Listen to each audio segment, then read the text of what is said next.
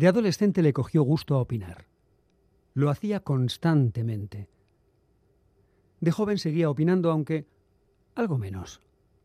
Ya de maduro, decidió opinar solo en momentos puntuales. Ahora es incapaz de opinar. Cada vez que lo intenta, nota que su Pepito Grillo se parte de risa.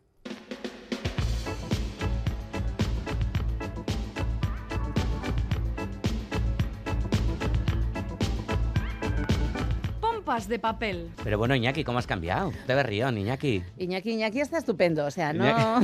Nuestro capitán Viñeta se ha roto. Sí, ¿qué, qué- qué le ha pasado? Pues mira, se enfrentó él solito. Porque, a ver, fuiste a ayudarle y no mientas. la- la- no sí, la- hiciste absolutamente Bueno, me- nada. me quedé atrás, me quedé charlando, me quedé, me quedé mirando un grupo de monjas que Sí. pasaba por allí. y Claro, él se enfrentó a la Liga de la Justicia, a todo el equipo de estos Marvel horrorosos y a la Patrulla X. Y al final, la verdad, es que la- ha salido bastante bien. Y a la porque- patrulla canina también. sí. Por supuesto. por supuesto. Por supuesto, y estaban los músicos de Bremen también. Ah, Pero... también estaban. Bueno, claro, eh, yo me quedé con el flautista de Jamelín. Bueno, tengo consejos y recomendaciones para ti, Bego Yebra. Ah, vale, bien, para esta quiero. nueva temporada. Venga, aquí tienes mis mejores recomendaciones para que tus elaboraciones queden perfectas y deliciosas. A ver, cuenta. Utiliza los ingredientes a temperatura ambiente a menos de que la receta indique lo contrario. Esto te ayudará a que todo se integre mejor entre sí. ¿Te das cuenta de que un programa de radio es igual que un postre para triunfar? Obvio. Y más de libros. Bueno, pues empezamos pompas este, de papel, ¿no? nueva temporada, ¿no? Empezamos Vale. este. Y además nueva temporada con dos idiotas al frente. Pues, bueno, pues qué mejor, qué mejor, ¿no? Esto va a ser una locura. Esto, es- esto va a estar muy bien, esto va a estar muy bien. Sí, sí, pero ¿tienes bueno, libro? vuelve, ¿eh? Hombre, yo no sé si promete mucho eh, que el primer libro que traiga yo sea para de, de postres. Eso sí, son para triunfar. Saludos del equipo, ¿no? Iñaki Calvo ya Sí, le hemos nombrado, como no. supuesto. Félix Linares, Goizal del Andabaso. Quique Martín, mm, Roberto Mosso, Zabala. estaba, Ana Zabala. eso es. Chani, Chani, Chani, que Chani está, Rodríguez, viene la gran de Chani- cinco ah, que- minutos. que, aparece por aquí. Sí, sí, claro, viene en un rato. Y Bego Yebra. ¡Ah, y Galder Pérez! Comienza Pompas de Papel.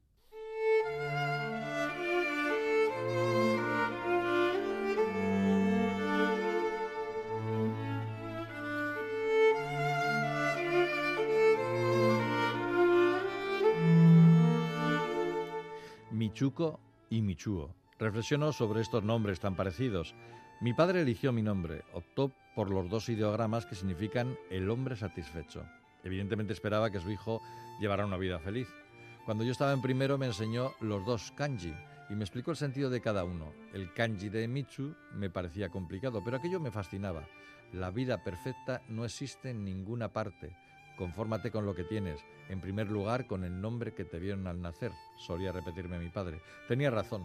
Guiado por su consejo, me he convertido en un hombre satisfecho o al menos en uno que no se queja. En cuanto al nombre de Michuko, dado que el kanji ko significa el niño, podría interpretarse como el niño satisfecho. Bostezo y al fin me duermo. Son casi las tres. ¿Michuko estará contenta con su nombre? Piensa, pienso mientras me arropo con la manta.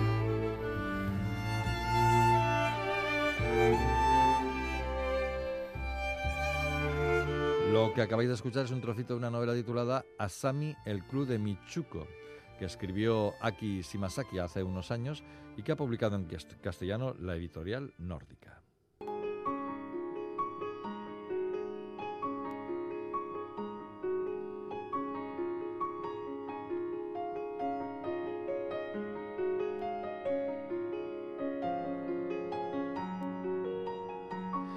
Hace seis años, en 2017, la editorial nórdica publicó una novela deliciosa, Osuki, la librería de Michuko. Se contaba en ella la historia de Michuko, que regentaba una librería de viejo especializada en obras filosóficas. Vivía en un pequeño apartamento sobre la librería con su madre anciana y con Taro, su dulce hijo sordomudo. Todos los viernes Michuko se trasladaba a la gran ciudad para comprar libros, y con libros volvía, pero en el camino recalaba en un bar de alterne donde trabajaba como camarera, solo ese día. No se prostituía porque lo que le atraía era charlar con sus clientes, la mayoría intelectuales que apreciaban su inteligencia. Gracias a estos servicios garantizaba su independencia económica. Pero un día llegan a la- su librería Sato, una elegante dama de la alta sociedad, y su hija Anako. Viene a comprar Sato libros de filosofía para su marido diplomático que trabaja en Europa y con el que pronto se reunirán. Los dos niños conectan rápidamente y las mujeres quedan en verse de nuevo. Pero esta relación puede suponer un peligro para Michuko. Hay un misterio. Lo dicho, un libro bellísimo. Akishi Masaki nació en Gifu, Japón, en 1954, pero en 1981, con 27 años, se trasladó a Canadá, concretamente a Quebec. Vive ahora en Montreal, donde ha adoptado el francés como lengua literaria y donde trabaja como escritora, traductora y profesora de japonés. Lleva publicando libros en francés desde 1991 y ha recibido los más altos galardones literarios de Quebec y de Canadá. Ahora hemos sabido que aquel libro publicado en castellano en 2017 era la segunda parte de una pentalogía titulada La sombra del cardo. Nórdica ha decidido reeditar el segundo libro, publicar la primera novela de la serie y en breve las otras tres. La primera novela se titula, como hemos dicho al principio, Asami, el club de Michuco, y cuenta cómo la protagonista malvive cuidando a su hijo sordomudo y trabajando en un local de alterne muy famoso, es decir, antes de lo que pasa en la librería. Hasta él llega un día Michuo, un periodista de una revista de actualidad que reconoce en Michuco a la niña de la que se enamoró en primaria. Llega de la mano de Goro, un rico empresario que también estudió con ellos en la misma escuela, un tipo bastante repelente. La chispa surge entre Michu y Michuco, aunque él está casado y tiene dos hijos. Es una historia de amor, lo saben, condenada al fracaso. Aunque las novelas pueden leerse de manera independiente, recomiendo leerlas en orden y saber cómo se ha ido formando el carácter de Michuko, que narra la segunda novela en primera persona, mientras la primera la narra Michuo. Las dos novelas son literatura gourmet de primera categoría. Por cierto, hay otros tres libros publicados más de Shimasaki en castellano. En Lume están reunidos en dos volúmenes otras dos pentalogías, El Quinteto de Nagasaki y El Corazón de Yamato, y en Tusquets la novela Luna Llena. No sé a qué esperáis para hacerlos con todo ello. Aquí Shimasaki, Asami, el club de Michuko, en Nórdica.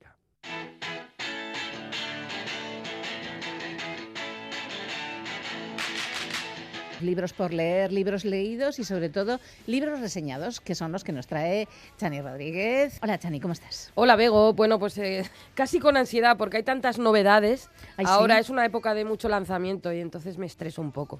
Tienes un montón de libros por leer o que ya has leído y nos quieres hacer unas cuantas reseñas. Cuéntanos. Eso es, es un poco difícil entre sacar, eh, bueno ya saben los oyentes y las oyentes que entre sacamos cinco novedades cada semana, pero hay muchísimo más, es cuestión de ir a la librería y revolver un poco.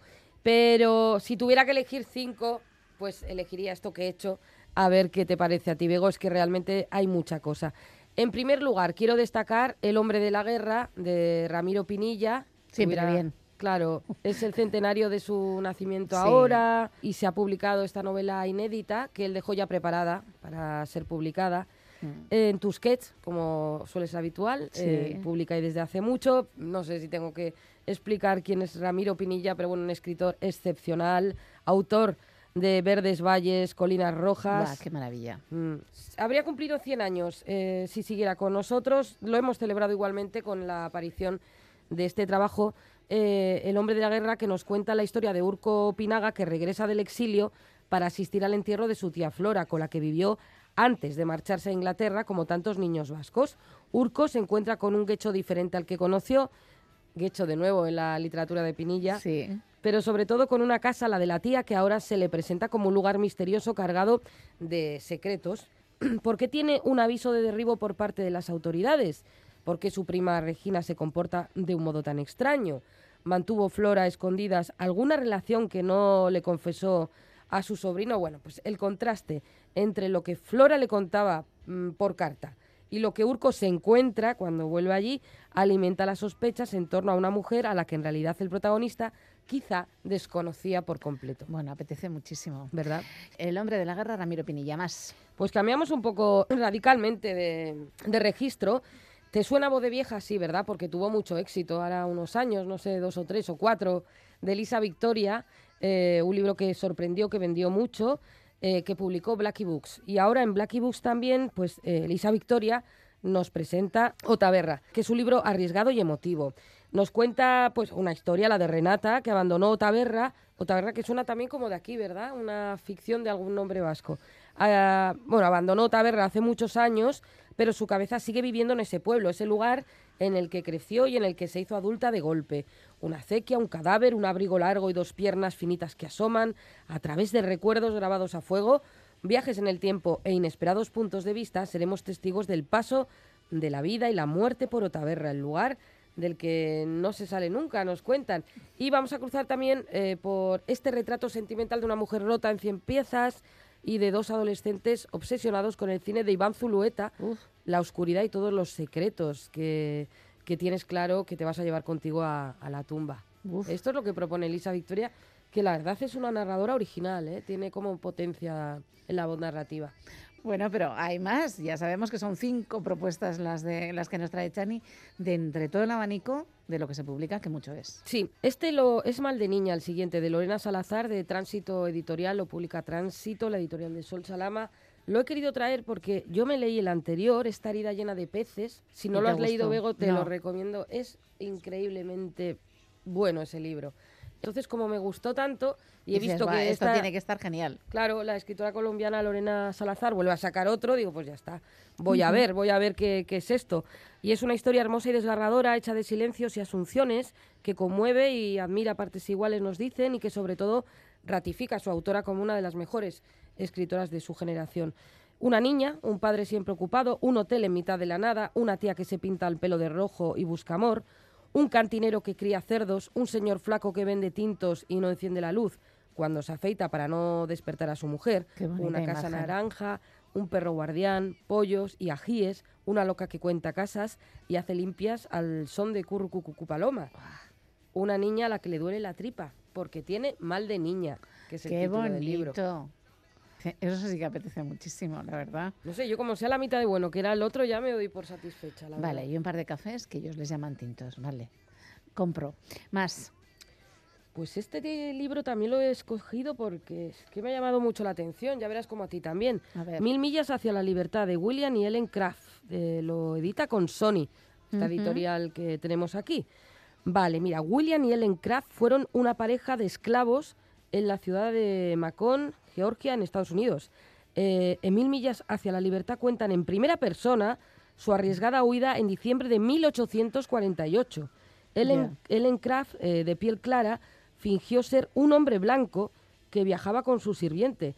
Y el relato constituye un gran ejemplo de lo que se llama narrativa de la esclavitud o literatura del cautiverio, eh, narraciones que inspiraron la lucha abolicionista que juegan un papel importante en el mantenimiento de la memoria de la esclavitud. Un libro que tuvo su impacto desde su primera publicación en 1860 y que no se había traducido hasta ahora. O sea, es una historia fascinante que hace un retrato de finales del siglo XIX en Estados Unidos con todos los prejuicios aún existentes. O sea, ¿cómo no lo iba a traer? La verdad es que me ha parecido muy curioso. Sí, además es, un, es interesante que nos haya traducido. Y es interesante porque creo que esto lo hemos visto más en cine que en literatura, ¿no? Creo que no se han traducido tantas cosas como lo que nos ha traído la imagen. La imagen nos ha traído más y también que es un relato que cuentan los protagonistas, que no es un autor que está haciendo una crónica de algo que le contaron o que vio, no, es que son ellos. Sí, bueno, bien por las de Consoni. Sí, tiene muy buena pinta. Sí, sí, me queda uno. Elvira Valgañón, que siempre que saca algo la, me gusta también darle un huequito en la medida de lo posible porque creo que es una escritora muy buena, ya está, es suficiente razón. Ahora ha publicado en Pepitas de Calabaza, esa editorial magnífica de La Rioja, eh, Fidela. Bueno, viene a ser como pues la historia de, una finca, en realidad, del Espinar y de sus habitantes. Corren los años 30 del pasado siglo, es la noche de San Juan y los Uceña celebran, como ya es tradición, una suntuosa fiesta por el cumpleaños de Don Cosme, el cabeza de familia en su finca El Espinar. Entre los invitados, además de algunos parientes, pues la florinata de la sociedad allí y la eh, expectación es tal que incluso el cronista del periódico provincial se ha desplazado hasta la casa con un reputado fotógrafo para informar del evento, un poco pues las negritas de aquella época. El gramófono, los farolillos chinos, los manteles blancos, los centros de flores, el champán, todo es perfecto en una noche inolvidable. La señorita Teresa gasta verde mar, la señorita Luisa estampado de flores y la señorita Vera azul con plumas en los hombros. Desde la cocina se ven donde los castaños, el verde mar y las flores, y las plumas de marabú, y el rosa y el coral, o sea, todo, todo eh, maravilloso. 70 años después, el espinar se ha vendido y uno de los albañiles a cargo de la reforma hace un sorprendente hallazgo en el jardín. Un periodista oriundo del pueblo se traslada hasta allí para investigar el suceso. Algo pasó turbio, truculento, en aquella fiesta tan ideal que era, ¿no? La que nos... Eh, os he contado un poco así haciendo un resumen de lo que cuenta la logroñesa Elvira Valgañón, que nació en 1977. Bueno, resumen ejecutivo de todo esto. El hombre de la guerra. Eso es, de Ramiro Pinilla, pues un regalo, una novela inédita de este grandísimo autor que fue Eh, Ramiro. En Tusquets, ¿no? Ujú, en Tusquets. Otaverra. De Elisa Victoria en Blackie Books, El esperado regreso de la autora de Voz de Vieja, ese libro tan, tan, tan exitoso. Mal de niña. de Lorena Salazar, publicado por Tránsito Editorial. Pues nada, la colombiana Lorena Salazar que lo vuelve a hacer. Mil millas hacia la libertad. De William y Ellen Craft, eh, publica con Sony Un grito contra la, la esclavitud. Y Fidela. Elvira Valgañón, eh, Pepitas de Calabaza, ni más ni menos que la historia de una finca, ni más ni menos que eso. Pues ni más ni menos que Chani Rodríguez con todas estas reseñas. Pero hay más.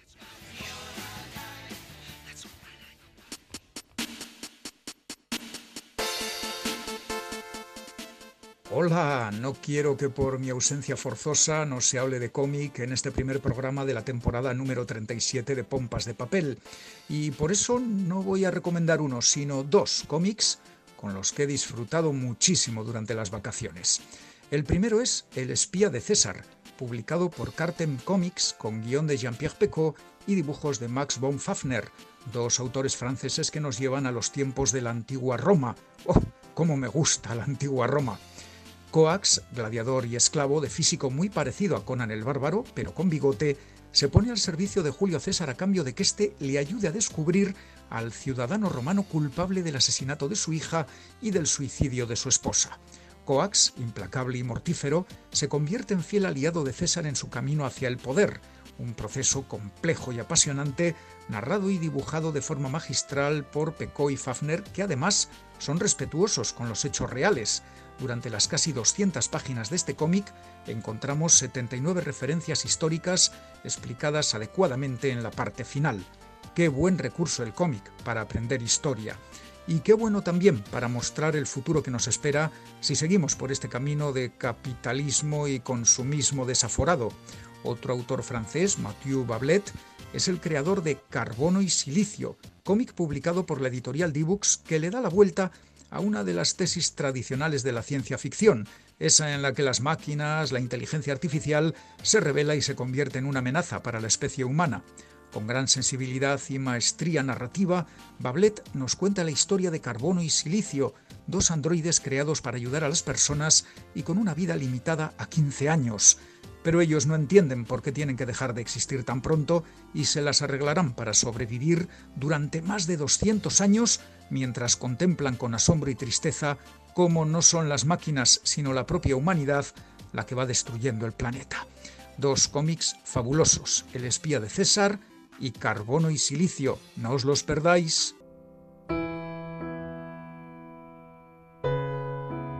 Él no sabía nada. Era sencillo, dulce. Vivía simplemente como vive la carne. Viril de savia nueva, erguía bajo el cielo su vertical gozosa de rubio adolescente. Oraba a un dios terrible y aplacaba su cólera con tiernos recentales y rizadas ovejas. Nada sabía. Un día en brusca llamarada ardió pálida envidia frente a sus ojos mansos y se abatió iracunda sobre su pecho núbil. Y se encontró, de pronto, sin saber cómo, muerto. Y se encontró, sin saber cómo, solo. Este es el comienzo de un poema de Ángela Figuera escrito en 1949 en Madrid.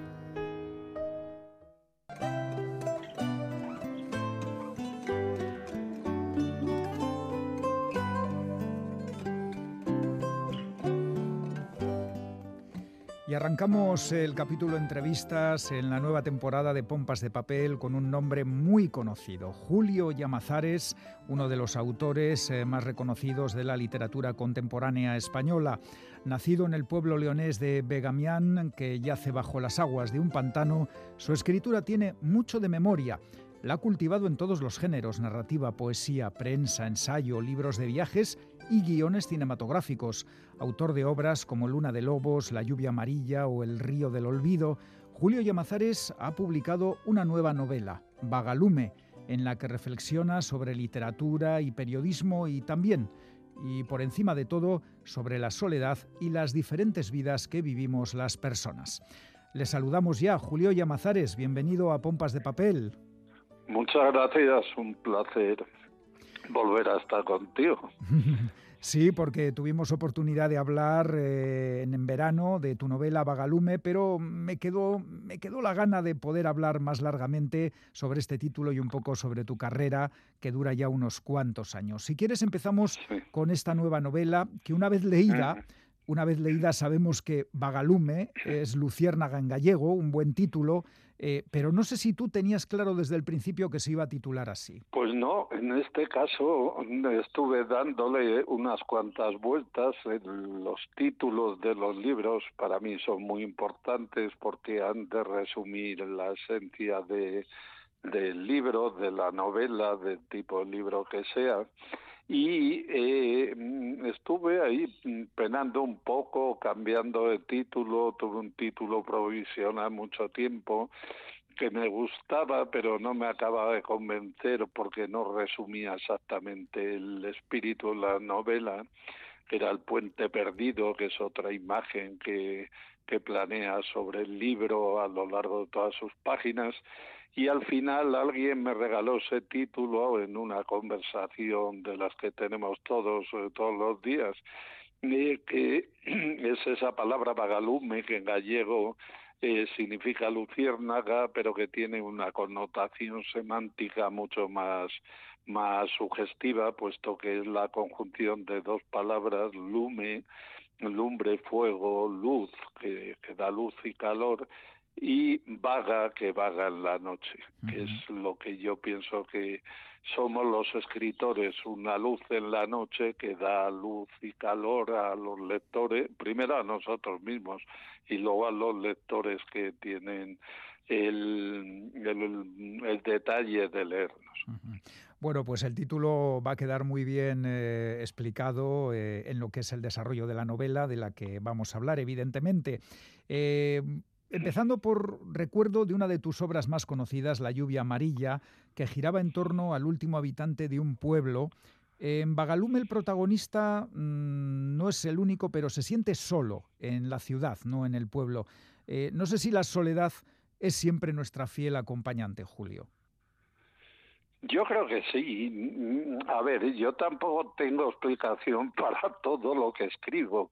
Eh, al final, la escritura no deja de ser una especie de, de purga del alma o del corazón del escritor y del lector cuando lee a ese escritor, cuando elige a ese escritor.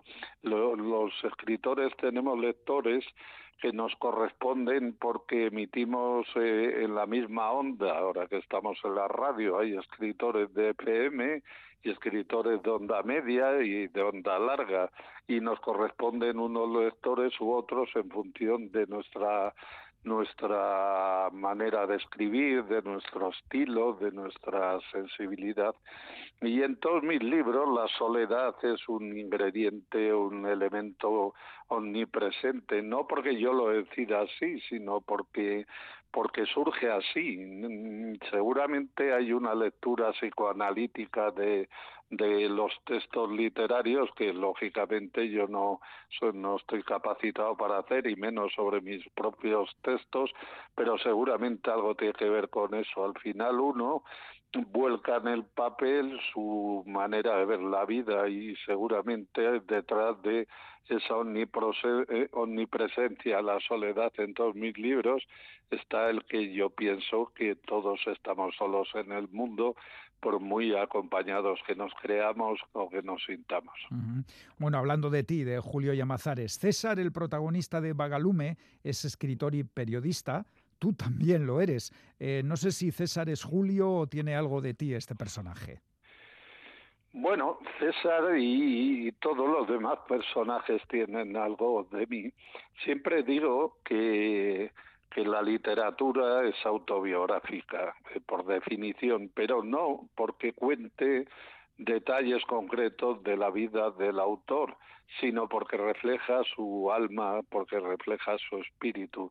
Y en esta novela obviamente hay mucho de mí, eh, mm, eh, en sentido abstracto, quiero decir, en lo que es la vida de los personajes y la manera de pulular por la novela. Es un periodista y escritor de más o menos éxito, que vuelve a una ciudad de provincia del interior de España al funeral del que fue su maestro en el periodismo en un periódico de esa ciudad en la que César en el que César empezó eh, hizo sus primeros pinitos como periodista y a raíz de esa de ese viaje y de ese momento del funeral de su maestro como periodista y casi como, como escritor y su maestro en la vida, empiezan a ocurrir una serie de cosas extrañas que hacen que César regrese después de volver a Madrid, vuelva otra vez a esa ciudad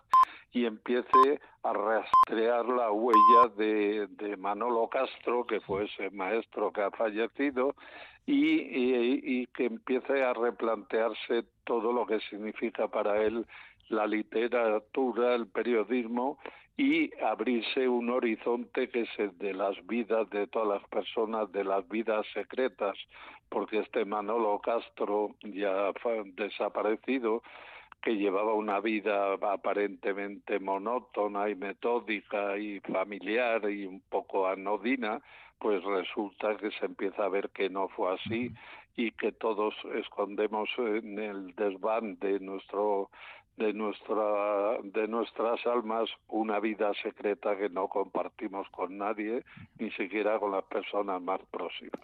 Bueno, ya has mencionado al que fue maestro de César, el protagonista de la novela, Manolo Castro, eh, que va a su funeral. Y también nos cuentas en la novela que a Manolo Castro la censura franquista le impidió publicar la única novela que escribió y su padre, maestro purgado por la dictadura, tuvo que ganarse la vida escribiendo novelas del oeste con seudónimo. Eh, escribiendo en la oscuridad, haciendo, pues siendo una luciérnaga, ¿verdad? Ofreces una visión, Julio, muy amarga y dolorosa de la literatura. Bueno, de cierta literatura. la, la novela la novela en el fondo es una reflexión sobre el hecho de escribir, sobre la pasión de escribir y sobre la necesidad de escribir. La novela responde a una pregunta que yo me he hecho muchísimas veces. Eh, ¿Qué he hecho yo con mi vida? Sería la pregunta. ¿Qué estoy haciendo con mi vida? ¿Por qué yo he dedicado mi vida a escribir, que es algo que la mayor parte de las personas no hace? Eh, la mayor parte de las personas pasan por la vida sin escribir una línea. Entonces, ¿por qué otros dedicamos la vida a la escritura?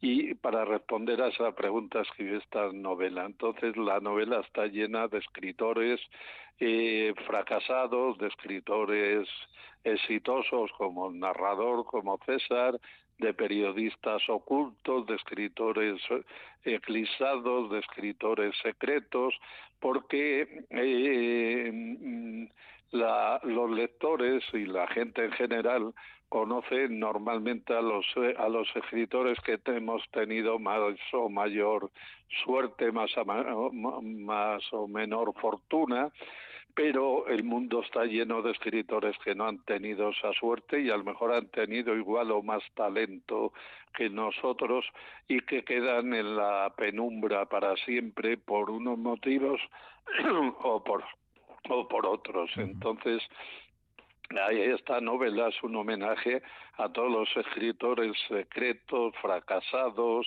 eh, por la razón que sea. Hay un homenaje a los escritores de novelas de kiosco, que hubo muchos, por ejemplo, en la posguerra española, que se ganaban la vida escribiendo esas novelitas, porque no firmando con seudónimo, porque eran la mayoría republicanos represaliados hay un homenaje a los escritores como Manolo Castro, a los que la censura les impidió, desarrollar todo su talento. Hay un homenaje a escritores que no han tenido la suerte que han tenido otros en el fondo, en esa reflexión sobre el hecho de escribir, lo que se, lo que se preguntan los personajes, que todos en conjunto serían yo, seguramente todos son máscaras del autor, como las tragedias griegas, es el, el que es realmente un escritor y la respuesta la da uno de ellos en una conversación. Escritor es aquel que seguiría escribiendo aunque no publicase, aunque nadie le leyera. Eso es un escritor y, y eso es lo importante en la novela. Fíjate, al hilo de lo que acabas de decir, mm, me he fijado en una de las reflexiones que recoges en la novela. Escritores que escriben sin serlo y escritores que lo son toda la vida aunque no publiquen. Lo pienso así, lo pienso así, lo dice un personaje, no siempre estoy de acuerdo con todo lo que dicen los personajes, pero en este caso sí estoy de acuerdo. Yo en la vida he conocido a mucha gente que eran que tenían alma y talento escritores que no escribieron una sola línea, por ejemplo, todas esas personas que te cruzas en la vida, que son muchísimas, que cuentan de maravilla, cuentan de forma oral, pero con toda la magia y la fascinación que produce la buena literatura, que es aquello que decía mi paisano Luis Mateo Díez es que, escribir consiste en, contar y en cantar contando. Eso lo hacían, por ejemplo, los viejos de mi pueblo que me contaban historias de los maquis, que luego yo trasladé a Luna de Lobos, y muchísimas personas que te encuentras en el día a día en la vida o por los caminos cuando viajas. Y sin embargo, y paralelamente también conozco, y todos conocemos muchísimos escritores que triunfan en, en el mundo del libro, que no son escritores, es gente que escribe libros, que es muy distinto de lo que significa escribir literariamente, que es vivir de modo literario. Una cosa es escribir libros y otra es ser escritor. Es difícil de explicar, pero creo que muy fácil de entender. Por eso he dicho estos meses de atrás, coincidiendo con las ferias del libro y con la salida de Bagalume, que las ferias de libros, las librerías están llenas de libros de gente que, no, es, que no es escritora. En la radio sabemos bastante de eso, porque tenemos que entrevistar a mucha gente, efectivamente, que viene con un libro escrito y, como tú muy bien dices, necesariamente no son escritores. Eh, mm. Bueno, vamos al meollo de la novela, que es ese viaje que hace César a la ciudad donde aprendió el oficio para despedir a su maestro. Y ahí encontramos a personajes como Carracedo, el veterano del periódico donde trabajaba Manolo Castro, Santa María, amigo de Manolo, que es un pintor que vive aislado en su casona, eh, Elvira, la viuda del fallecido. Yo veo que has dicho por ahí, Julio, que Vagalume no es una novela nostálgica, pero sus protagonistas sí que lo son, ¿eh? Yo más que nostálgica hablaría de melancólica. Es una novela. Te, lo admito. es una novela. Allí un crítico usó una palabra que a mí me gusta mucho y que se suele utilizar para definir cierto tipo de cierto tipo de cine del western que es una novela crepuscular. Crepuscular en el sentido de que es gente que está ya, que se va, que se va en retirada, digamos. Son viejos héroes que han antiguos héroes que han envejecido pero que mantienen o intentan mantener la dignidad. ¿Por qué digo que no es nostálgica y sí melancólica? Es melancólica porque de fondo está el paso del tiempo. Es un personaje que vuelve a la ciudad después de haberse ido 30 años atrás, una ciudad en la que vivió sus primeros años de periodista con toda la ilusión del, del que empieza en una profesión que además es vocacional como el periodismo y en una ciudad en la que vivió sus años de juventud cuando el mundo se rinda a tus pies y vuelve al cabo de 30 años al funeral del que fue su maestro en el periódico. y claro, todo han pasado 30 años por todos los personajes, incluida la propia la propia ciudad, que es un personaje más de la novela, y todo ha tomado una atmósfera y un tono crepuscular en el sentido de que han pasado muchos años por todos ellos y la forma de hablar, de comportarse, de entender la vida, pues ha cambiado como pasa la vida a todas las personas que no pensamos ni actuamos ni sentimos igual con 30 con, con 30 años que con 60 o con 70 como tiene la viuda de Manolo Castro. En ese sentido digo que es melancólica, nostálgica no porque nadie que yo sepa añora de los personajes me refiero añora los viejos tiempos y si los añora ya en plan casi casi de pose. Y yo personalmente no soy nostálgico, aunque siempre trabajo a partir de la memoria, porque para mí la literatura, la base, la sustancia última y el motor de la literatura es la memoria. Escribes para salvar lo que pueda, las cosas que puedas del olvido, de ese río del olvido al que alude uno de mis libros, eh, eh, y que se lleva poco a poco todo. Entonces, no soy nostálgico en el sentido de que pienso que cualquier tiempo pasado fue peor, no mejor. Cualquier tiempo pasado, si uno mira hacia atrás con cierta inteligencia y cierta objetividad, salvo aunque éramos más jóvenes, fue peor. Queda claro eh, la diferencia entre nostálgico y crepuscular. Hablando de crepuscular, eh, tú has mencionado el protagonismo que tiene en Bagalume la ciudad, una ciudad de provincias. No dices el nombre, algunos, no sé, podemos imaginarnos ciudades como León, pero una historia como Bagalume podría haberse ambientado en Madrid o Barcelona, capitales grandes. Sí, sí, también, seguramente también. Eh, yo creo hacer un pequeño homenaje, ¿sabes? También al mundo del periodismo y de ese periodismo que en Madrid o en Barcelona incluso en Bilbao, que ya es una gran ciudad, hablan cuando se refieren sobre todo en Madrid eh, al periodismo de provincias, a esos periódicos en las que empezamos muchos periodistas y muchos escritores y que tienen una función fundamental incluso de articulación territorial de las provincias. Y entonces he querido hacer un también un un pequeño homenaje a esos periódicos de provincias, a esos periodistas de provincias que a veces tienen muchísimo más talento que los que se las dan de periodistas nacionales o internacionales, pero que por la razón que sean, por decisión o por las circunstancias, no han querido abandonar su ciudad o su periódico y no por pequeños mm, menos importante que que los grandes. También te puedo decir que la ciudad es un híbrido, la ciudad de Bagalume, en la que se desarrolla novela no es exactamente ninguna.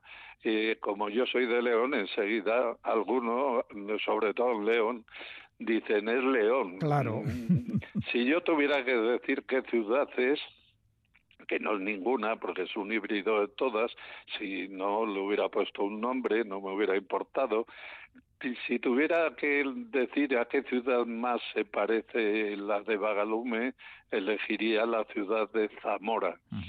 Porque en la ciudad hay un gran río con molinos en ruinas, eh, que, que sí están tomados de, de imágenes que tengo de Zamora y del Duero a su paso por Zamora, incluso de, de Salamanca y del Tormes con esas aceñas que de las que habla Lazarillo de Tormes, que están en ruinas, esos puentes grandes sobre el río, que en León, por ejemplo, no hay. En León hay dos ríos, pero son pequeños y no dan para, para todo esto que yo cuento la novela. Pero en cualquier caso, da igual cuál sea la ciudad, eh, que lo importante es que es una ciudad literaria, no, no es ninguna concreta, incluso aunque le pongas un nombre a los escenarios, se acaban convirtiendo en lugares literarios y por lo tanto imaginarios y por lo tanto irreales y metafóricos. Bueno, las claves de la novela Bagalume son escritores que escriben eh, en la oscuridad, eh, que son desconocidos o su obra es desconocida, ellos porque firman por seudónimo, unos, otros porque escriben y lo tienen guardado y sin publicar. Y hay otra clave, hay otra clave muy importante, muy simbólica, que aparece varias veces en la novela, que es un antiguo puente oculto entre la vegetación. Eh, ¿qué, nos quieres decir con, ese, con este símbolo, Julio?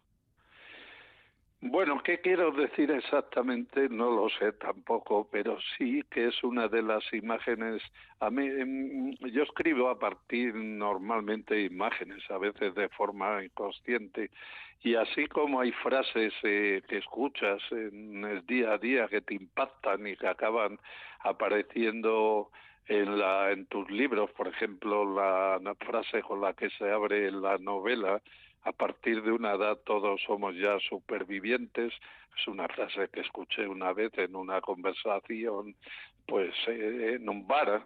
El, porque para escribir, esto sí quiero decirlo, más importante que tener buena pluma es tener buen oído, escuchar mucho. Y, porque porque los escritores tenemos que ser esponjas que absorbamos el agua que, que, que salpica la vida cotidiana para que luego eso se transforme en literatura. Y una vez un, una persona, un escultor, eh, amigo de un de un sobrino mío, me enseñó un puente que sé si está en la provincia de León, pero hay más, lo, bueno, he conocido otro la provincia de Cáceres, que son el que, que, me impactó la imagen por lo simbólica y por lo metafórica de lo que hablaba antes. Es un puente el, el que da origen a puente de novela, es un puente sobre el río Esla, el gran río leonés que va al Duero y que es el que lleva fundamentalmente el agua de todos los ríos de la cordillera cantábrica de León y de, y de Palencia. Y eh, es un puente que, que construyeron en el siglo XVII, creo, XVIII, que en una riada hace no sé cuántos años el río desvió el cauce y nunca volvió a su cauce anterior y el puente se quedó en mitad de ninguna parte sin servir para nada porque ya el río no pasaba por debajo. Y que con el paso del tiempo entre que los vecinos de los pueblos próximos fueron cogiendo piedras para construir sus casas que se fue llenando de vegetación por el por el desuso y por el olvido pues se convirtió en una metáfora del paisaje y yo la quise utilizar para la novela, incluso estuvo a punto de ser el título de la novela, que durante bastante tiempo se llamó El Puente Perdido, y es una imagen que simboliza al personaje principal, a este Manolo Castro, maestro de César, que, es el puente hasta el que pasea todas las tardes, una vez ya jubilado de, como director de ese periódico provincial, pasea todas las tardes y una vez que César le va a visitar, le lleva hasta ese puente y a la vista del puente, parados enfrente de él, le dice, ¿ves ese puente? Así es mi vida. Julio, ah, no podemos acabar la entrevista sin preguntarte si estás trabajando en algún nuevo libro.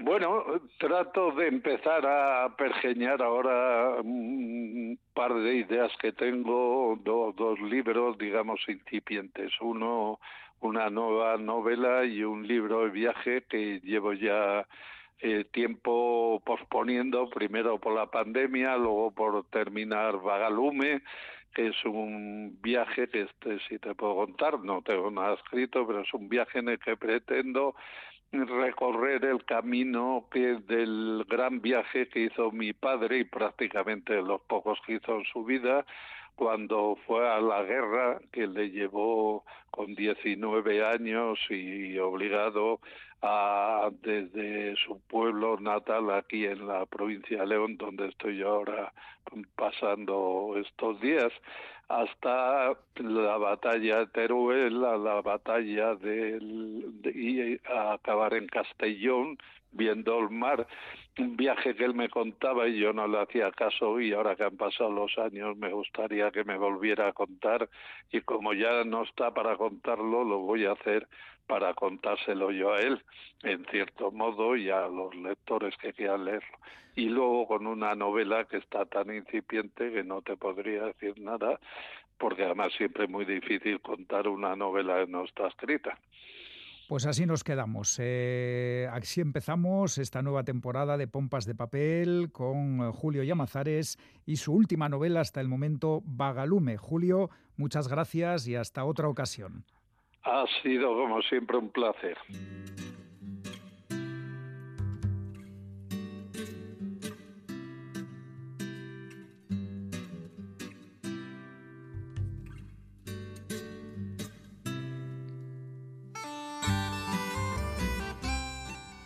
En septiembre de 2019 viajé a Buenos Aires para pronunciar una conferencia e impartir unos talleres literarios. Me habían incluido en un programa del Ministerio de Asuntos Exteriores orientado a la promoción de la nueva literatura española, que consistía en dispersar a una decena de escritores más o menos jóvenes. Yo rondaba los 40 años y me parecía un poco osado seguir atribuyéndome esa condición por diversos países de Sudamérica, a fin de que diésemos a conocer en ellos nuestra obra. El azar quiso que de todos los autores seleccionados fuese yo el primero en elegir destino, y sin titubear pedí que me adjudicasen la ciudad de Buenos Aires por todo el imaginario simbólico que unas cuantas lecturas y algunas canciones me habían llevado a construir en torno a ella. Así comienza la novela La otra orilla, escrita por Miguel Barrero y publicada por Galaxia Gutenberg.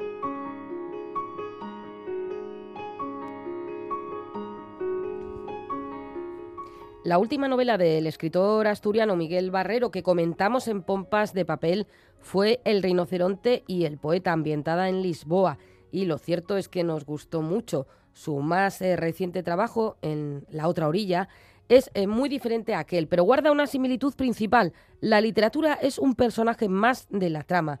Lo metaliterario recorre el libro por completo. Veamos. La novela arranca en 2019 con el protagonista, un profesor español que va a impartir en Buenos Aires un taller y al acabar se le acerca un anciano que, atención, le dice que está buscando un mapa de la Divina Comedia de Dante, un mapa que le ayude a recorrer el más allá y reencontrarse con el alma de su esposa igual que el propio Dante se reencontró con Beatriz. La confesión del anciano es tan extravagante que, en mi opinión, Barrero se jugaba en este punto el pacto de verosimilitud, es decir, se jugaba que siguiéramos con el libro o lo dejáramos por ser incapaces de conectar con semejante punto de partida.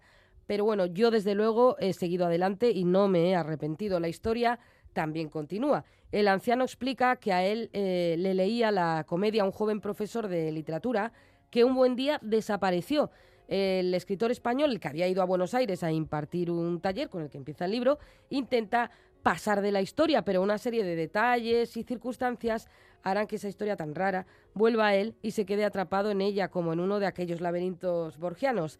La investigación del profesor hará que tenga noticias de varios personajes, entre ellos de un millonario italiano emigrado a Argentina que pretendía preservar en el Nuevo Mundo, en América, la semilla intelectual de un continente arrasado por las guerras de Europa. Para ello eh, proyectó un rascacielos inspirado también en la comedia de Dante, un rascacielos que, por cierto, existe en la realidad. Otro personaje importante es el de la cantante de jazz Bárbara Soto, que va a jugar un papel crucial en esta historia. El profesor se va a ver envuelto en una trama en la que nada parece mm, ser lo que finalmente es y nadie es lo que aparenta ser y que nos mantiene atentas y atentos a los giros de esta historia tan imaginativa que nos plantea la pregunta de hasta qué punto la ficción condiciona la, la realidad.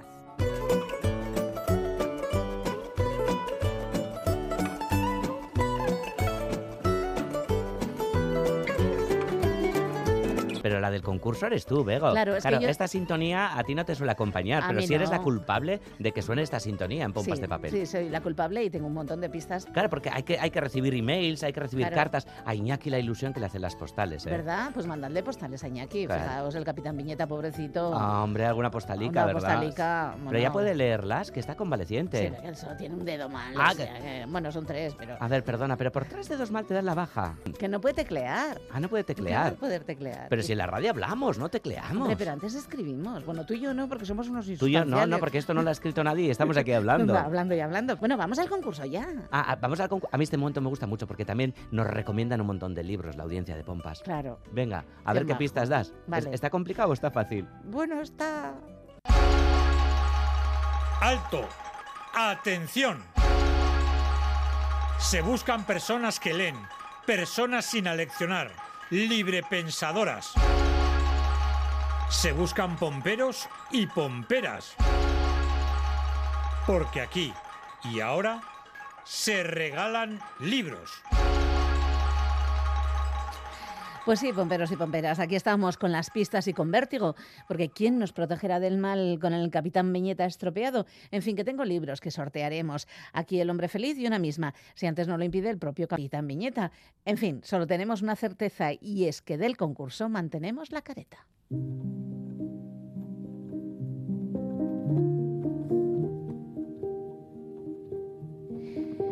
Una cosa muy graciosa de este comunicado sueco es que llama lengua minoritaria al catalán, teniendo más hablantes que el sueco, dijo el autor de nuestro ensayo de hoy sobre el veto de Suecia a la oficialidad del catalán en la Unión Europea. Será del ex Twitter, pero es una pista que, aunque despiste, es muy buena pista.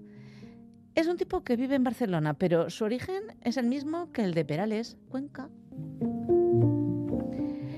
Propone en el ensayo amariconear la política, porque afirma que será una política para acabar con la soledad y las humillaciones en la vejez, y esta pista sí que no despista. Es una reflexión que, apropiándose del insulto, lo toma por bandera dotándolo de un contenido reivindicativo, desde la clase, la diversidad sexual, con voluntad de construir una sociedad mejor. Sí, sí, mejor. Pum, pum, pum.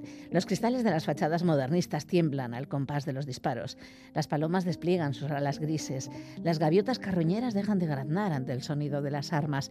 Los periodistas, aún más hambrientos que las aves, corren a disparar el flash justo en el instante que consiga la portada en riguroso blanco y negro del diario en el punto exacto donde se encuentran Les Rambles y la Plaza de Cataluña, donde se besan las estrechas calles del barrio marginalizado del Raval y la perfectamente ordenada cuadrícula burguesa del Ensample, los grises, la policía, no las palomas, disuelven con porras y balas de goma una manifestación que pretendía recorrer la calle más famosa aunque aún no la más turística de Barcelona.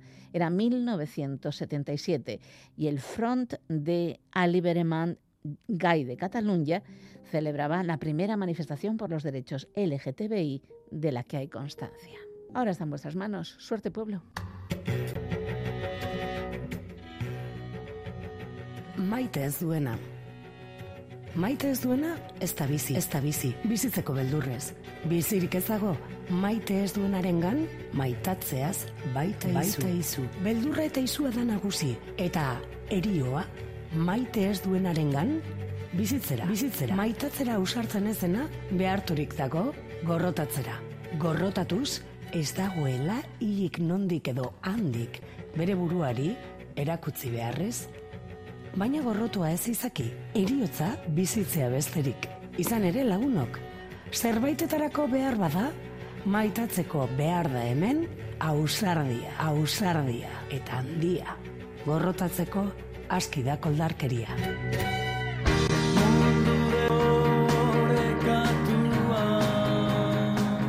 Zabala, eh, ha puesto el pabellón muy alto. Ha Muy empezado alto. con Arche, con ese Sí. poema Maite Estuena. Cuidado, Bueno, eh, empezamos el curso muy arriba. Sí, sí, menos mal que nos vamos ahora, porque nos vamos a sentir como un poco pequeñitos después, ¿no? ¿Sí? ¿Tú crees? Sí, yo creo que sí, ¿no? Ay, bueno, pero está bien, ¿no? Sentirse Bueno, tampoco pequeñita, mido ¿no? mucho más, mido 1,52, o sea que tampoco no, para presumir. Grande para qué, ¿no? No. Grande los postres. Y esta eh, Maite Zaituttina, canción muy apropiada de, de. Querovia, de aquel gran disco Rose Escargot, por cierto, ¿Qué tal nos ha salido el programa? Ha quedado fino, ¿no? Les ha quedado muy estupendo. Les Nosotros hemos estado así como, pues, como para pasar el rato, para pasar tres semanas, que luego vuelve Iñaki. Es- ah, ah, vuelve Iñaki. Claro, va a volver. Ah, pues igual le piso otros dedos porque estamos aquí bien a gusto. Bueno, el saludo de Iñaki Calvo. Por supuesto. De Félix Linares. De Roberto Mosso. Quique Martín. De Chani Rodríguez. De Ane Zavala. De Goizal del Andabaso. De Bego Yebra. Y Galder Pérez. Bueno, pues durante todo el proceso de diseño y creación de mis recetas siempre me invade una emoción y una energía muy bonito. Lo mismo nos sucede cada semana en Pompas de Papel. Qué gustito volver. Que sí. Agur, amigos. Agur, agur.